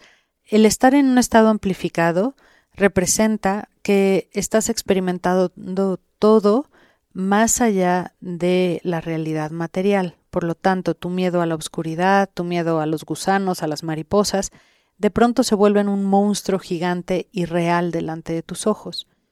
Si tú eh, tienes una actitud y una mente y una conciencia en donde los culpables y los enemigos y los monstruos están afuera de ti, ahí es donde empiezan los mal viajes, porque entonces están en el concierto o están en algún lugar, voltean y, ay, ese me vio feo o tiene cara de demonio. Y empiezo con el mal viaje y me empieza a dar miedo y una vez que me agarro del miedo y yo mantengo al monstruo afuera de mí, eso puede ser eterno y un mal viaje puede provocar una fractura de la psique. Entonces es clave lo que, lo que estás diciendo. No solo no corras de ellos, eh, yo agregaría conviértete en ellos. ¿Tienes miedo a la oscuridad? Conviértete en oscuridad. ¿Le tienes miedo a la mariposa? Conviértete en esa mariposa. Cierra los ojos, respira, escucha y busca el sonido de tu respiración y conviértete en aquello a lo que le temes. Eso te va a ayudar a poder entrar adentro de la experiencia y no ser correteado por aquello a lo que le temes. Sí, algo que también menciona eh, en su libro, este de A Really Good Day, eh, se me olvida el nombre de la autora, pero lo voy a poner, eh, es justo este tema de educar, ¿no? Y sobre todo hoy que tienes hijos, yo tengo hijos, sé que van a estar expuestos a este tipo de experiencias, sustancias, influencias. y una opción que tenemos como papás es negarlo, ¿no? No, esto es malo, no lo veas, volteate para el otro lado. Otra opción es educarlos. Y cuando alguien está en un, invariablemente espero que no sean ellos, pero algún amigo entrará en un mal viaje y ellos deberían de estar conscientes de saber, uno, que pueden hablarme y, pedirme ayuda, y dos, saber qué hacer, ¿no? Que probablemente sea hablarme y pedirme ayuda. Eh, y eso justo lo habla en el libro. En Burning Man, que estuve el año pasado, tienen un, no le voy a decir hospital, pero tienen un, un camp, que es una patrulla, un, digamos, un, santuario donde tú te encuentras a alguien teniendo un mal viaje, que hay pues mucha gente bajo la influencia, y los llevas y los depositas ahí. Y ahí no les inyectan adrenalina, no, nada más los cuidan y los ayudan a guiarlos y probablemente les dan una experiencia mucho más similar a la que tú provees en, en tus eh, sesiones, ¿no? Sí, y es algo que de hecho en lo que estamos trabajando en los festivales de aquí de México. Entonces seguramente este, nos van a encontrar por ahí eh, exactamente ese tipo de carpas, ese tipo de lugares, porque pues negar el que la gente lo hace, pues no va a ayudar de nada. Necesitamos más bien, tal cual como lo dices, educarnos. Em, necesitan saber qué hacer. Eh, si se encuentran alguien en una muy mala situación, siempre lleven vitamina C, eh, dos, eh, mil miligramos de vitamina C, porque eh, la vitamina C ayuda a que el sistema nervioso salga del estado de shock. Cuando entramos en estado de shock, inmediatamente lo que hace todo nuestro sistema nervioso y nuestro organismo es consumir toda la vitamina C del sistema y a la hora de que nos quedamos sin ella, el cuerpo empieza a temblar, a hiperventilar y entra en un estado de pánico eh, más grande. Entonces la vitamina C ayuda a regular otra vez el sistema nervioso. ¿Y esto con cualquier sustancia? Con cualquier sustancia y azúcar o miel. ¿no? Una buena cucharada de azúcar inmediatamente cierra eh, la glándula pineal, baja la, actividad de la glándula pituitaria y hipófisis y ayuda a que la persona regrese físicamente del viaje. Ojo, es muy importante saber si la persona está en un riesgo real y quiero que esto quede grabado en la mente de todas las personas y si alguien les dice lo contrario, aquí sí puedo decir que es mentira, por experiencia. La gente se ha muerto en experiencias de psicotrópicos, tanto recreativas como controladas o como con chamanes, sí. Por tema cardíaco. Es real. Por negligencias y por temas cardíacos y por mal uso de la sustancia. Hay que conocer qué sustancias sí provocan sobredosis, hay que saber qué ocurre en el sistema nervioso de la persona y en el cuerpo con cada sustancia. Y hay personas que con ayahuasca pueden entrar en una disfunción hepática o renal si su, su, hígado o sus riñones no están fuertes, porque esa planta trabaja muy fuerte para desintoxicar el cuerpo y si tu hígado está débil, pues entonces te va a provocar un, problema. También normalmente por problemas cardíacos, eh, porque a la hora de entrar en un estado alterado y de shock, ¿no? El, eh, ritmo pues, cardíaco se acelera. el ritmo cardíaco se acelera y demás, y claro que puede ocurrir un infarto, un desvanecimiento, y de manera tanto física como espiritual puedes caer en, eh, en un estado tanto catatónico, o de catarsis, que se llama, que sería lo opuesto, en lugar de quedar tieso, la catarsis sería en un estado aparentemente de histeria, ¿sí? O puedes caer en, en lo que sería una convulsión. Y necesitas saber qué hacer, porque al caer en este estado, si no sabes qué hacer, claro que lo, lo siguiente pueden ser daños perjudiciales ¿no? En, tu salud que te lleven inclusive hasta la muerte. Entonces la persona, eh, pues sería útil que hubiera un paramédico en estas sesiones, ¿no? Que si lo haces sepas tomar el pulso, sepas, ¿no? Llamar a una ambulancia cuando lo tengas que hacer, en lugar de esconderte y que las cosas acaben mal. O ir a votar a tu amigo al hospital ahí a la zona de emergencias. Estamos hablando mucho de sesiones como más em, voluntarias o más eh, exploratorias. Pero, y más últimamente, y tú lo viviste en Irlanda, como me lo estás mencionando, se están usando con, en combinación con psicoanálisis para curar traumas, adicciones. ¿Cómo, ¿Cómo se logra esto? ¿Qué es lo que sucede? Em, hay ciertos expansores de conciencia que en una sola toma limpian al cuerpo de manera física de la adicción a algunas eh, sustancias, por ejemplo, a la heroína, a la cocaína. Una simple toma de ebogaína puede limpiar al sistema nervioso. el iboga, ¿no? Que es la, corteza de este arbusto africano. Eh, y, bueno, ese es un viaje de 36 horas. ¿Lo has hecho? Eh, no, no, cada vez que me recuerdo que son 36 horas, decido no hacerlo. Em, pero, pero bueno, una sola toma eh, lo, cura a nivel del, cuerpo físico la, adicción y después hay que hacer un trabajo psicológico. Entonces hay clínicas, inclusive en México, en, el norte de México hay clínicas de boga, en Perú hay clínicas de ayahuasca. También se está usando el 5-MeO eh, para curar a gente en el norte del país de adicción a metanfetamina. Sí, sí, también se están, se están utilizando todos estos expansores, ayudan a limpiar el cuerpo, ya sea que lo que hacen sea dependiendo de, de la sustancia, o lo purgan, o lo limpian, o dan la claridad de conciencia para entender de dónde viene la adicción y por eso para la adicción. Porque exacto, es una, es un una decisión que se toma. Exacto tiene que existir la voluntad, ¿no? Es un ejercicio de la voluntad y la sustancia te ayuda a que la persona llegue a ese lugar en donde ejercita su voluntad y puede salir de la adicción. De nuevo, no hay cura mágica, es necesario un acompañamiento de, de terapia psicológica para mantenerse limpio y sobrio de esta adicción. Pero sí tiene una utilidad enorme y otra utilidad que, no sería en casos extremos de, adicción es en sesiones de terapia, donde ha habido trauma familiar eh, y demás. Hay ciertas sustancias que lo que provocan es empatía. Abren, ¿no? Como el MDMA. ¿no? Exactamente, entonces provocan una experiencia emocional intensa, amplifican ese cuerpo y entonces es como la píldora de la verdad, ¿no? Se quita se, quitamos el filtro de las mentiras y puede existir una terapia muy hermosa. Hay un libro em, que escribe Steven Kotler. Steven Kotler eh, ha escrito un par de libros que a mí me encantan, que es The Rise of Superman y Stealing Fire, eh, que habla de todo este estado de flow y estados alterados de conciencia, inducidos tanto por psicotrópicos como por prácticas de meditación, concentración, etcétera, deportistas. Pero su último libro es una novela de ciencia ficción que se centra alrededor de una droga que genera empatía. Y todo el impacto que puede tener en el mundo, ¿no? Eh, se llama eh, El último tango en el ciberespacio, Las tango en cyberspace. Si lo quieren leer, está muy bueno. Suena increíble. Sí, está, y además está muy divertido, muy tecnológico, la verdad, muy padre. Em, ¿En qué estás ahora? O sea, me estás diciendo, obviamente tienes tu, consultorio eh, transpersonal. ¿Cuáles son los proyectos en los que más te estás enfocando los próximos 12, 18 meses, los que más te emocionan? Em, un entrenamiento en plantas sagradas que se está ocurriendo eh, para que la gente conozca y aprenda a utilizarlas.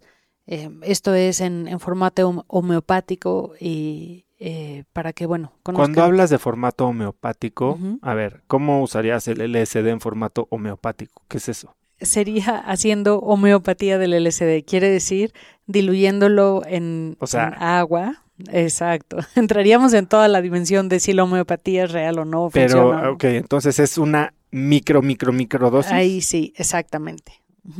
Eh, pero ¿De bueno, cuánto estaríamos hablando en microgramos? mm, un- prácticamente nada. Ahí sí sería imperceptible a nivel físico.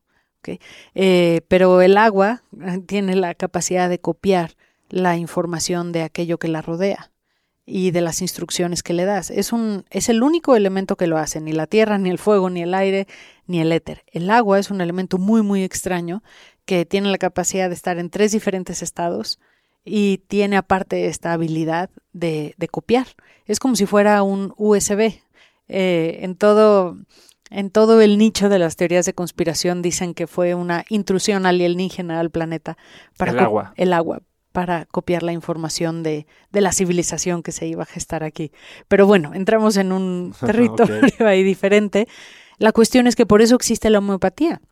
En el momento que se dieron cuenta de esto, un vaso de agua, si tú le pones una instrucción, las- la molécula de agua se transforma a nivel físico en el formato de la instrucción que le diste y cambia de forma. ¿No? Hay un señor que ya se ha vuelto muy famoso, que es Masaru Emoto, eh, que se volvió famoso por fotografiar cristales de agua con diferentes instrucciones. Claro, cuando le ponen Ujú. música y les habla con tono positivo, tono negativo, eh, odio, y cambia la forma del Sí. agua. Así es. Entonces tú puedes eh, activar eh, un frasquito de agua, pues con la información del peyote de, de diferentes em, plantas y así la gente puede aprender su uso de una manera segura antes de meterse a O sea, ¿qué experimentar. efecto tendría yo, a ver, si hago homeopatía de peyote, por decirlo así? ¿qué, Ujú. qué, ¿Cómo se ve eso? Ok, lo que normalmente ocurre es empiezas a tener una comunicación con la planta en los sueños, la planta empieza a trabajar con tu cuerpo y si a la hora de tomar, por ejemplo, el peyote te hace efecto en 15, 20 minutos, aquí te haría efecto a lo largo de una semana o 15 días. ¿no? Y, al, y la experiencia que acotas a 6 horas la tendrías esparcida en todo el tiempo de tus dos y semanas. no tan intensa. y no tan intensa, entonces manejable. Qué interesante, eso nunca Entonces, lo había oído. Ese, eso está inter- interesante, sí. Esa es una de mis pasiones. Perfecto. Y bueno, si tuvieras que enfocar hoy todo tu estudio, toda tu práctica en una sola de estas sustancias, ¿cuál sería? Uy. Híjole, oso, te contestaría la meditación. Ninguna sustancia. Eh, porque la dependencia crea adicción. Eh, y no importa el propósito. Y creo con toda humildad que mi ignorancia me supera y supera mi sabiduría. Y preferiría agarrarme de una práctica que no dependiera de una sustancia. Y elegiría meditación. ¿Cómo meditas hoy? Eh, a través de la contemplación. em, ¿Cómo yo- se ve eso? A ver, pues, ¿Eso cómo se ve? Em, bueno, e- es una práctica de, de un linaje de budismo tibetano que se llama meditación Shinei. Lo que se hace es colocar una piedrita, un objeto delante de- tuyo, eh, en un lugar en donde tu vista lo, lo pueda ver de manera relajada. Se mantienen los ojos abiertos, te sientas en una postura cómoda, pones la atención en la respiración y anclas la mirada en aquel objeto, en esa piedrita, y el propósito es la atención en el presente. Es conseguir dejar pasar la molestia física, em, todas las incomodidades del cuerpo, dejar que la mente se mueva libremente. Meditar no es poner la mente en blanco, eso es imposible, eso no existe. La mente es una computadora que está diseñada para trabajar y pensar todo el tiempo y procesar. Eh, solamente se pone en blanco el día que se muere. Entonces es más bien un proceso de permitirle a la mente ser libre y desarrollar esta conciencia de observar tu mente, observar tus emociones, observar a tu cuerpo y, y estar presente. Y a mí es una de las que más me ha funcionado. ¿Y cuánto tiempo lo haces? Eh, procuro hacerlo una media hora todos los días. ¿En la mañana o en la noche? Pues hoy en día, como tengo un hijo eh, Chiquito. y chiquito y trabajo y tengo tantos animales en casa y aparte un esposo, entonces me tengo que robar ese tiempo de diferentes partes del día. Sería ideal y cuando he tenido la posibilidad logística es ideal hacerlo a primera hora de la mañana y en la noche para empezar y acabar tu día. Ahorita me tengo que robar el tiempo de donde puedo, pero ahí vamos. Te he oído decir que la humanidad está pasando por un cambio y que necesita potenciar este cambio? ¿Qué es lo que la humanidad necesita hoy? Despertar a su curiosidad por qué es la vida y por vivir. Querer vivir otra vez, Osvaldo. Respirar no es suficiente. Eso es ocupar espacio. Eh, creo que si pudiéramos despertar esa semilla en cada ser humano de qué es vivir, qué es la vida, sería suficiente, porque entonces la gente se pondría a estudiar y a investigar y procuraríamos hacer de este mundo un, un mejor lugar, una mejor sociedad y un, un mejor planeta. Eh, creo que esa misma curiosidad nos llevaría a preocuparnos por el medio ambiente, por nuestro entorno, por nuestras relaciones. Entonces, creo que es un punto clave. ¿Y cómo ayudas a alguien a despertar? Con amor.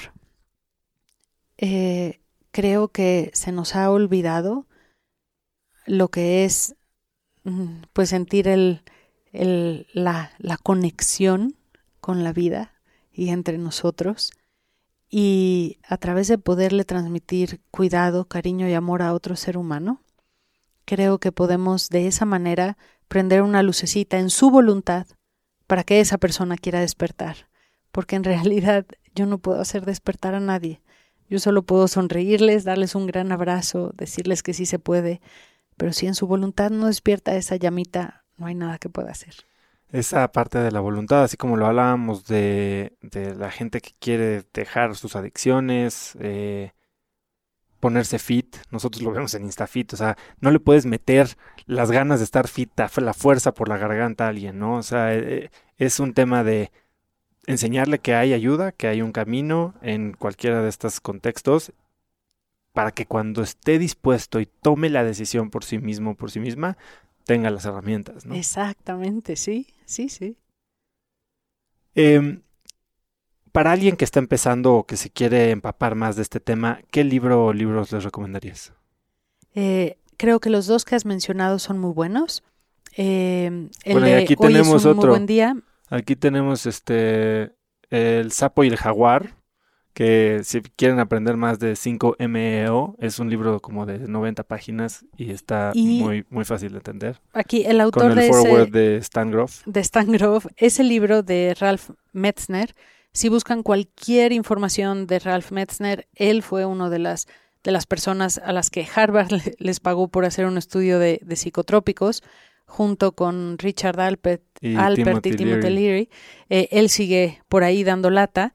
Eh, y toda su información es bastante buena y los dos libros que recomendaste hoy en día creo que son muy buenos y hay una página que está haciendo muy buen servicio que se llama The Third Wave y es una página informativa acerca de sustancias y microdosis y efectos y qué hacer y hay otra organización muy buena en California que se llama MAPS. Ajá, MAPS. ¿No? Que, eh, ellos están más centrados en MDMA, ¿no? Ahorita están haciendo mucho para, eh, para que la FDA autorice en eh, estudios clínicos fase 3 su uso en tratamiento de estrés postraumático. Así es, así es, correcto. Entonces también tienen mucha información y tienen una newsletter eh, semanal y demás con información muy buena y educativa.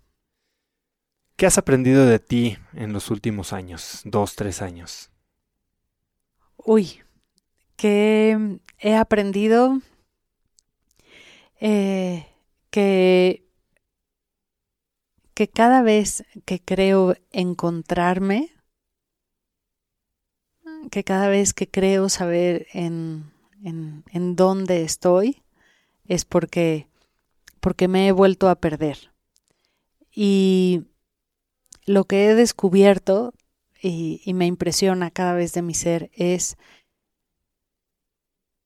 mi resiliencia a seguir buscando el camino en esos espacios en donde estoy perdida.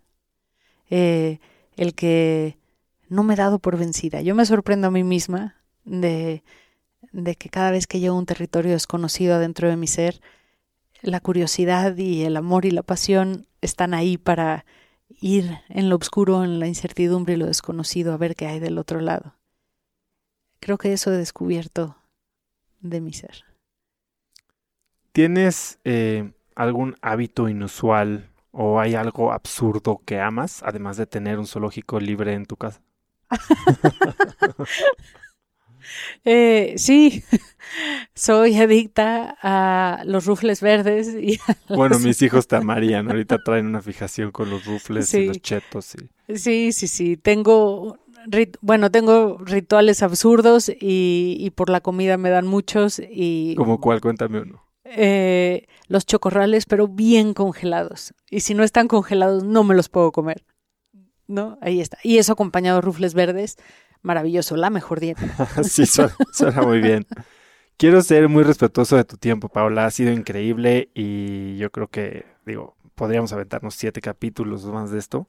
Eh, pero si tuvieras oportunidad de escribir un mensaje en el cielo con un avión de esos que echan humo para que millones de personas lo vieran, no es comercial, es un mensaje que le quieres dejar a estas millones de personas, ¿qué, qué diría? El día que hicimos el bautizo a mi hijo, que fue evidentemente en una ceremonia de ayahuasca. Em, ¿Perdón? sí. A ver, no voy a dejar pasar esto. Tienes que contarme, evidentemente, el bautizo de tu hijo en una ceremonia, de, ayahuasca. Pues sí, pensé que para ser eh, congruente con, con mis creencias y demás, si quería darle la bienvenida a mi hijo a este mundo y, y a quien es, eh, pues quería hacerlo en un contexto sagrado y comulgando con una medicina sagrada y elegí, eh, elegí la planta de la ayahuasca, que para mí pues es la madre tierra, ¿no? el, el planeta al que estamos encarnando. Y, bueno, ¿no? Con un grupo de, de, padrinos, de gente muy cercana, de amigos, pues hicimos un, nos hicieron una ceremonia privada para mi bebito, tenía mes y medio, y él estuvo ahí presente en la ceremonia. Eh, y fue, fue una experiencia hermosísima, ¿no? Y al final cada uno pues le, le regalamos a, a mi hijo, a, René, un, una intención, un don, un, ¿no? una oración. Y, y quizás aquel día, en aquel momento, al ser mamá, tener esta criatura, ¿no? En, mis manos y decir, le puedes decir una cosa, así como me lo estás preguntando, ¿no? ¿Qué le dirías? ¿Qué, qué le vas a dejar a tu hijo, ¿no? Y recuerdo al verlo y sentir este amor infinito y decir, de todas las cosas que he experimentado y que sé, Dios mío, cómo las sintetizo en una sola cosa. Y, y recuerdo que, que lo que le dije mm, me trae lágrimas a los ojos otra vez fue, ámate, por favor, ámate. No importa lo que hagas, solo ámate. Increíble mensaje. Mm. Paula, ¿dónde te puede buscar la gente? Eh, ¿Dónde puede aprender más de tu trabajo? A ver, que quede claro que tú no eres una guía de turistas. Eh, o sea, tú eres una profesional y estás haciendo las cosas eh, de una manera bien hecha. ¿Dónde te pueden encontrar o seguir? Pues me pueden encontrar en B transpersonal, bueno, es B transpersonal, B con B grande. Punto com. Com, eh, la página y el mismo nombre, B Transpersonal, en Instagram o en Facebook. Ahí me pueden encontrar, ahí están todos los datos, los datos de las conferencias, pláticas o cursos o todo, todo está ahí y, espero encontrarme a varios de ustedes en el camino. Paula, qué increíble plática. Eh, yo creo que le dejas un mensaje muy puntual de que estas son eh, sustancias muy útiles, eh, muy interesantes, también muy... Eh, exigen mucho respeto. Sí. Que eso es algo que, me parece bien importante que le dejemos aquí a la gente. Eres una crack. muchas gracias por estar aquí. Gracias, Oso. Muchas gracias. Hola, soy Oso otra vez y espero que hayas disfrutado esta entrevista tanto como yo. Si te gustó, por favor suscríbete en iTunes o Spotify, no te quita más de 30 segundos, y califícanos con 5 estrellas para que más gente nos pueda encontrar. Suscríbete también gratis a Viernes de Cracks, que es el mail que mando cada viernes con tips, trucos, artículos, libros con los que estoy topándome y puedes hacerlo en cracks.la diagonal viernes para recibirlo, sí, cada viernes. Quiero saber dónde escuchas cracks. Mencióname en tus historias de Instagram, graba un video cuando lo estás escuchando en el coche, en el gimnasio, en tu casa. Y taguéame como osotrava, arroba osotrava, e incluye a Paola como arroba transpersonal, BE transpersonal. También puedes encontrar los links a todo lo que hablamos hoy Paola y yo, que son libros y demás, en cracks.la diagonal Paola. Eso es todo por hoy. Yo soy Osotrava y espero que tengas una gran semana.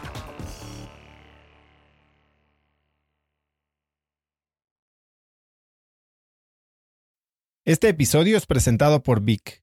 Si me conoces, sabes que soy un consumidor voraz de audiolibros y que he probado todo tipo de aplicaciones para seguir nutriendo mi mente mientras manejo o mientras corro o hago ejercicio, pero sin duda, por mucho, Vic es mi favorita.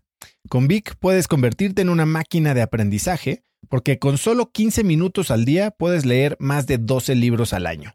En Vic tienen más de 250 mil títulos y puedes escuchar resúmenes de bestsellers en menos de 15 minutos o libros completos, incluido mi libro Haz lo que importa, así como mis Vic originales como Cómo combatir el síndrome del impostor. Vic, por ser escucha de cracks, te regala 7 días de prueba y después contenido ilimitado por solo 167 pesos al mes en un pago anual de 1.999 pesos al suscribirte a Vic. Simplemente ve a cracks.la diagonal Vic. Vic se escribe B alta E E K.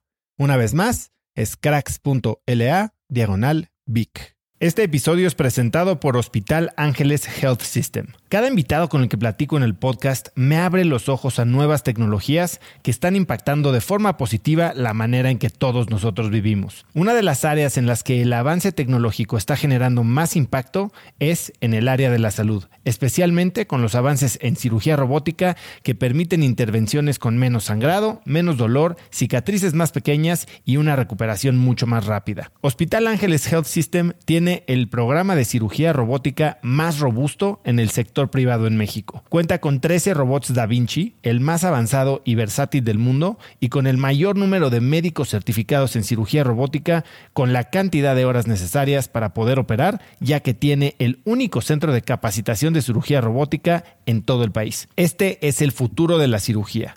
Si quieres conocer más sobre el programa de cirugía robótica de Hospital Ángeles Health System y ver el directorio de doctores, visita cracks.la diagonal ángeles. Una vez más, es cracks.la diagonal ángeles. Consulta a tu médico.